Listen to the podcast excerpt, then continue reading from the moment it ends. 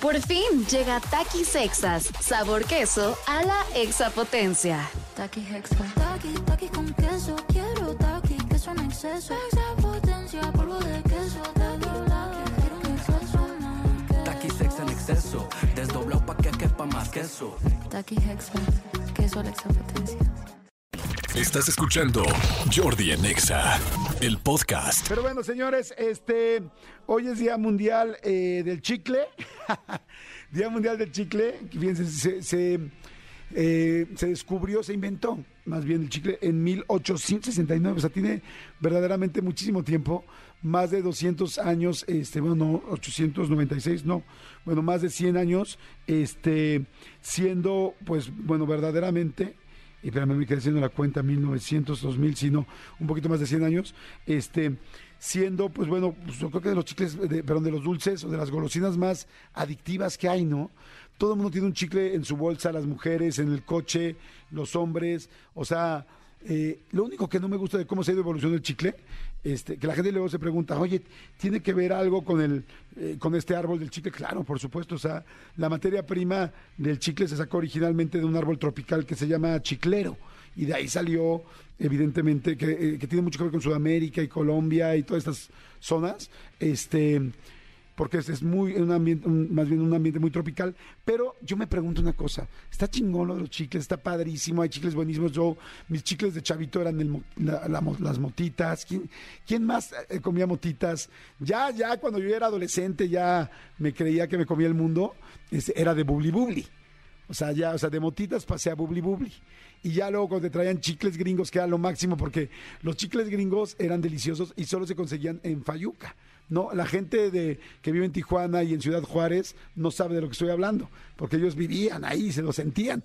Pero la gente que vivíamos en el DF, en el Bajío, mucho más en el sureste del país, no manches, tener unos chicles así gringos era así como de wow. Era como lo máximo, ¿no? Tener unos, este, ¿cómo se llamaban los?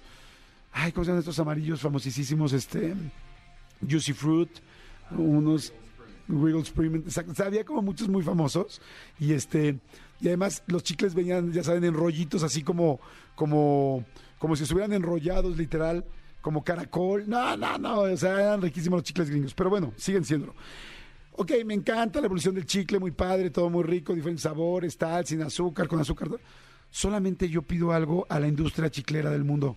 Este, por favor, estos chicles que los empezaron a vender en los blisters, estas cosas como si fueran pastillas, ok, está muy padre, está muy padre la presentación, está muy linda, tal. ¿Dónde fregados dejas el chicle?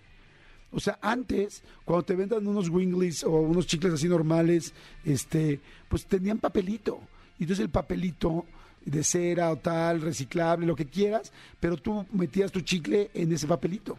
Pero la gente este, que medianamente decente, pues no tiene chicle en ningún lado. O sea, si no es en la basura.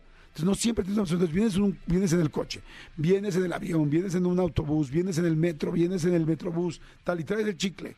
Y gente como yo, que de repente a los, no sé, 25 minutos dijo, enough, o sea, ya, ya no quiero más el chicle en la boca, ¿dónde lo pongo si trae blisters? Sí, ahí, pero vas a hacer una colección de tus chicles ahí en los blisters. Está asqueroso, ¿no? Para eso es. O sea, lo estoy descubriendo. ¿Sí? Híjoles, ¿en serio? Mm, Bueno, pues mira, acabo de aprender algo nuevo y lo agradezco, porque todo el mundo me está viendo en el serpentario como, ¿qué estupidez estás diciendo? O sea, la gente me está viendo como, ¿qué estupidez estás diciendo? Para eso es el blister. ¿Te cae? Bueno, pues mira, qué bueno, qué bueno que lo externé, porque entonces yo nunca lo entendí así. Quizás soy un poquito, y fíjate que no soy asqueroso, pero como que se me hacía como de flojera que saques tu blister a ofrecerle un chicle a otra persona y les enseñes los cuatro chicles que llevas en el día o en la semana. Se me hace asqueroso. Mira, Gaby está conmigo. A ver, abramos una encuesta. Abramos una encuesta. ¿El blister es para poner el chicle y es algo agradable a la vista? Porque, eh, no sé, a ver, ¿qué opina la gente? A ver, a ver, me están poniendo. Jordi, los chicles en forma de espinacas venían en bolsita con Popeye. Claro, están buenísimos. Buenos días, Jordi. Este, los Futigom, claro. Puta, Futigom era buenísimo. Eran los que se hacían concursos de bombas este, con Chabelo y que tenían el bombómetro, no que era una, como un ángulo que se iba abriendo así, una como tijera, que abría padrísimo para medir tu bomba. Y, y luego de chavitos, muchos queríamos hacer bombas. Y entonces era todo un rollo de cómo aprender a hacer la bomba. No era tan fácil. O sea, había cosas básicas que tenías que aprender de chavito, ¿no? Cómo hacer bombas, cómo hacer ruido con a veces que junta las dos manos y así.